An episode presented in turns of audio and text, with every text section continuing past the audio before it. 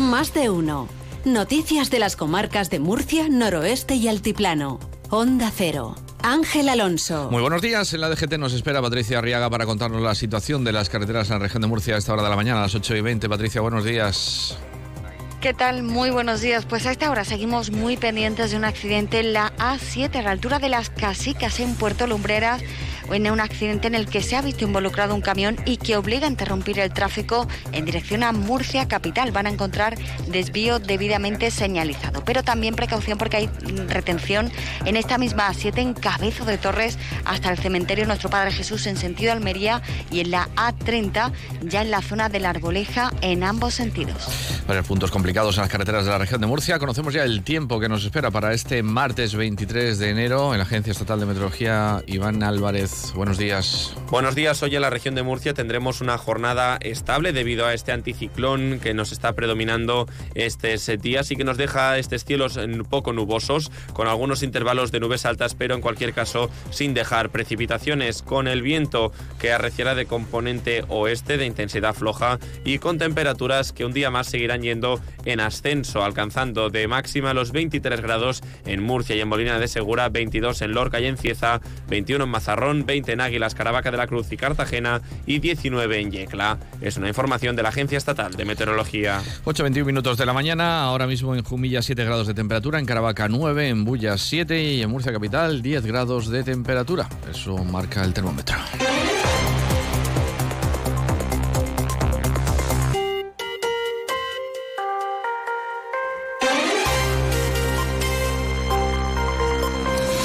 Comenzamos con política municipal. El pleno del Ayuntamiento de Murcia ha aprobado con los votos a favor del Partido Popular, la oposición de socialistas y la abstención de Vox solicitar al Ministerio de Transportes una extensión del plazo destinado a la presentación del proyecto de ampliación de la línea de tranvía hacia la estación de ferrocarril de El Carmen incluyendo su extensión hacia el Palmar. Además, propone eh, que el protocolo existente se transforme en un convenio respaldado por la financiación del Gobierno de España.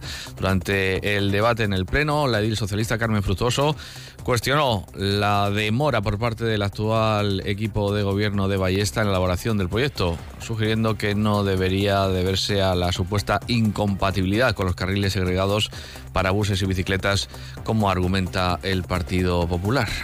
El protocolo lo deja bastante claro. El, Ayuntamiento de Murcia se comprometía a redactar dicho proyecto de, ampliación y a cambio el Ministerio cumplía con parte de esa financiación. Y la pregunta que le queremos lanzar esta mañana es que ¿dónde está ese proyecto? ¿O es que tiene que venir Pedro Sánchez también a redactarlo?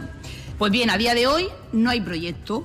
El señor Ballesta ha incumplido con parte de ese acuerdo.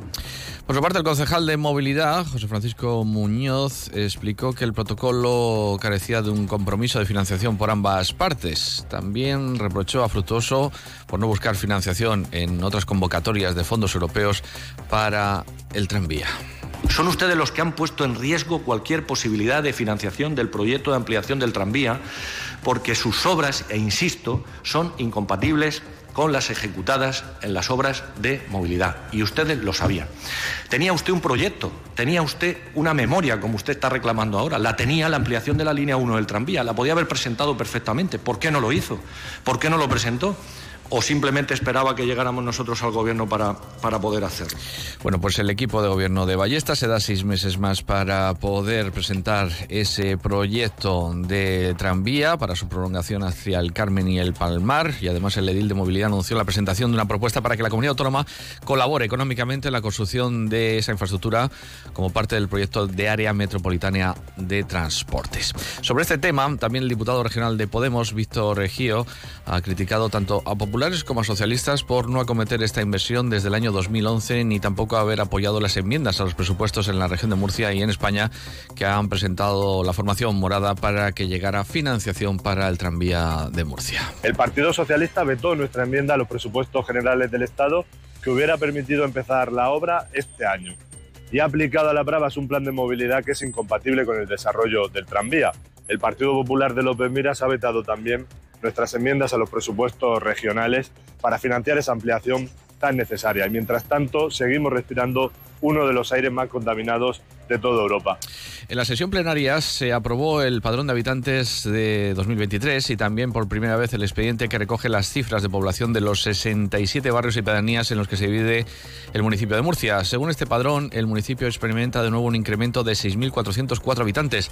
Hasta el 1 de enero en Murcia capital había 469.554 vecinos. Este aumento de algo de más de 6.400 habitantes supone la mayor subida de población de los últimos 10 años. Según el nuevo padrón oficial de pedanías y barrios, las cuatro pedanías más pobladas eh, son, sobrando de los de 1.000 habitantes, son El Palmar, Puente Tocinos, Cabezo de Torres y Beniajam.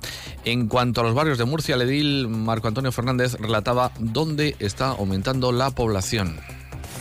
Y eh, en cuanto al crecimiento, destacar en barrios, el barrio del Carmen, que es el que más incrementa, con más de 500 habitantes nuevos, y Guadalupe, con 444 residentes más.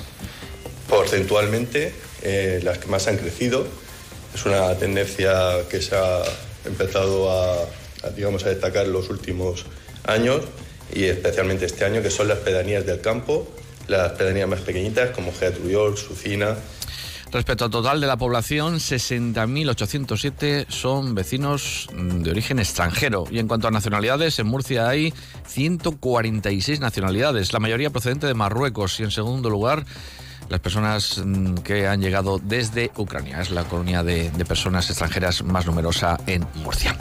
Vamos con otros asuntos. Los bomberos tuvieron que rescatar la pasada noche a un trabajador de una granja de pollos que cayó dentro de un silo sin poder salir ha ocurrido en Yecla. Estuvo en el interior del silo más de cuatro horas. Un vecino que pasaba por la zona escuchó los gritos del trabajador. Agentes de la policía local y los bomberos se personaron en la zona para sacar a esta persona del interior del silo. Esta persona que presentaba dificultades respiratorias, por lo que fue atendido por los servicios sanitarios en el lugar del suceso. Por su parte, la Guardia Civil ha desarrollado una investigación para esclarecer el robo cometido en un criadero de tortugas de Beniel, donde fueron sustraídos nueve especímenes de tortuga de razas africanas, que ha culminado con la detención de dos jóvenes y experimentados delincuentes. La investigación se inició cuando un vecino, criador autorizado de tortugas de raza africana, algunas de ellas de gran tamaño, denunció haber sufrido ese robo. Se trata de especies amenazadas que requieren de unas condiciones idóneas de temperatura para su supervivencia, según explicaba una portavoz de la Benemérita. El dueño comunicó que el robo se produjo en dos jornadas, llevándose el primer día cinco animales y dos días después otros cuatro. En este caso, y gracias a la colaboración ciudadana, la Guardia Civil pudo conocer la matrícula de un vehículo que había sido visto por la zona. Con esta información, los investigadores descubrieron que detrás de estos hechos podía encontrarse un joven y experimentado delincuente vecino de la zona sobre el que se centró la investigación. La comunidad autónoma va a iniciar en las próximas semanas las obras de ampliación del centro de salud de Alcantarilla Sangonera, un proyecto que cuenta con un presupuesto de casi 4 millones de euros y del que se van a beneficiar unos 27.000 personas. Está previsto que las obras tengan una duración de 20 meses. Se ha celebrado una reunión entre el presidente del gobierno, Fernando López Miras, y el alcalde de Alcantarilla, Joaquín Buendía, para analizar la evolución de este y otros proyectos prioritarios en el municipio. Entre esos temas pendientes está la agilización de la integración de Alcantarilla en el área metropolitana de Murcia o la puesta en marcha del nuevo parque urbano eh, que limitará las escorrentías generadas por las lluvias torrenciales. Tras la reunión, el consejero de presidencia, Marcos Rotuño, comentaba los temas que se han tratado, entre ellos la mejora del transporte público entre Murcia y Alcantarilla. En cuanto a las actuaciones para la mejora de la movilidad urbana, el objetivo principal es agilizar la integración de Alcantarilla en el área metropolitana de Murcia. Entre otras ventajas, esta integración permitiría unificar tarifas y medios de pago. Además, también se está trabajando para dotar la línea entre Alcantarilla y Murcia con autobuses eléctricos. Y en concreto quisiera destacar que ya está en licitación la compra de 11 vehículos con estas características. También reunión ayer en San Esteban del presidente de la región con el alcalde de Cieza, Tomás Rubio. Durante el encuentro se abordaron temas de inversiones del gobierno regional. El Servicio Murciano de Salud va a llevar a cabo mejoras en el hospital de Cieza entre para la ampliación del área de urgencias. Cuenta con un presupuesto de 4 millones de euros y la puesta en marcha también de un nuevo quirófano de cirugía ambulatoria. Además, está prevista la construcción de un centro de salud mental en Cieza dentro del plan de salud mental que llega hasta el año 2026. Y en Molina de Segura se van a construir 52 viviendas públicas destinadas al alquiler para familias, priorizando el criterio social para su arrendamiento. No hay tiempo para más, les dejamos con la Sina. Les deseamos que tengan un estupendo día. Son las